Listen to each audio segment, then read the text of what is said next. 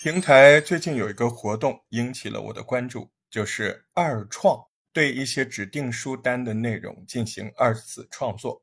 它这个二创里面有两个方向，一个叫观点输出，还有一个叫后书薄读。后书薄读，哎，这个就是我今天侧重要讲的这一点。我真的好希望大家去多多的参加这个后书薄读的二创活动。为什么呢？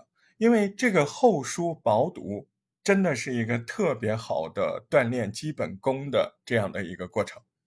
我是大石头，欢迎您收听今天的播客小课堂，把我听到的、看到的，甚至是读到的东西，用自己的话把意思说出来，这个叫转述能力，对不对？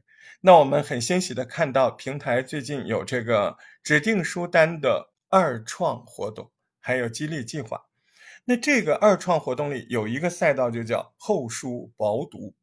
那什么意思呢？就是您拿到一本书，按照章节去转述概括，它这一章节到底说了什么内容。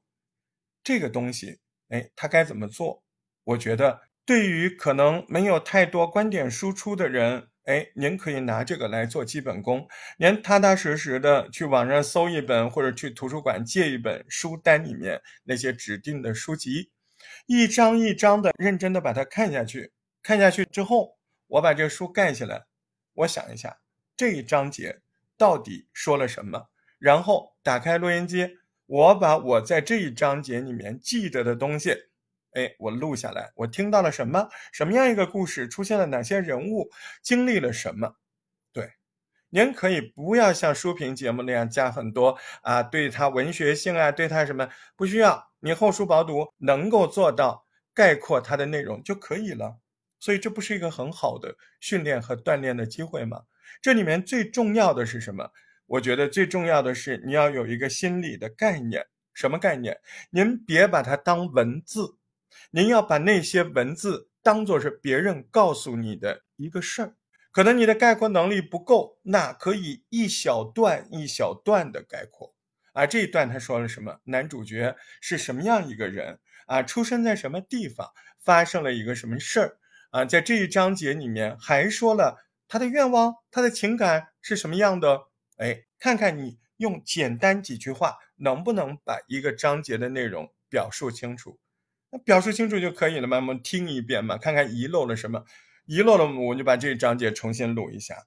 哎，只要您把每一章节转述的内容超过三分钟啊，一般五六分钟、七八分钟，对吧？就行了呀。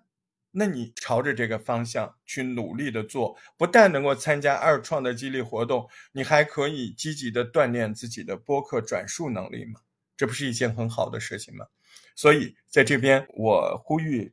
所有的播客初创者，刚刚入门的小白也好，觉得自己在这方面有欠缺的朋友，我觉得沉下心来，哎，先找到书哎，去找哎，电子版也好，图书馆里去借借也好，不行买一本，对吧？哎，就照着这个书一张一张看完，盖起来说，对不对？这就是练脑子跟嘴的协调性。哎，这个脑子是什么？那我看过东西，我记得多少？我记的时候有没有逻辑顺序？我怎么讲出来？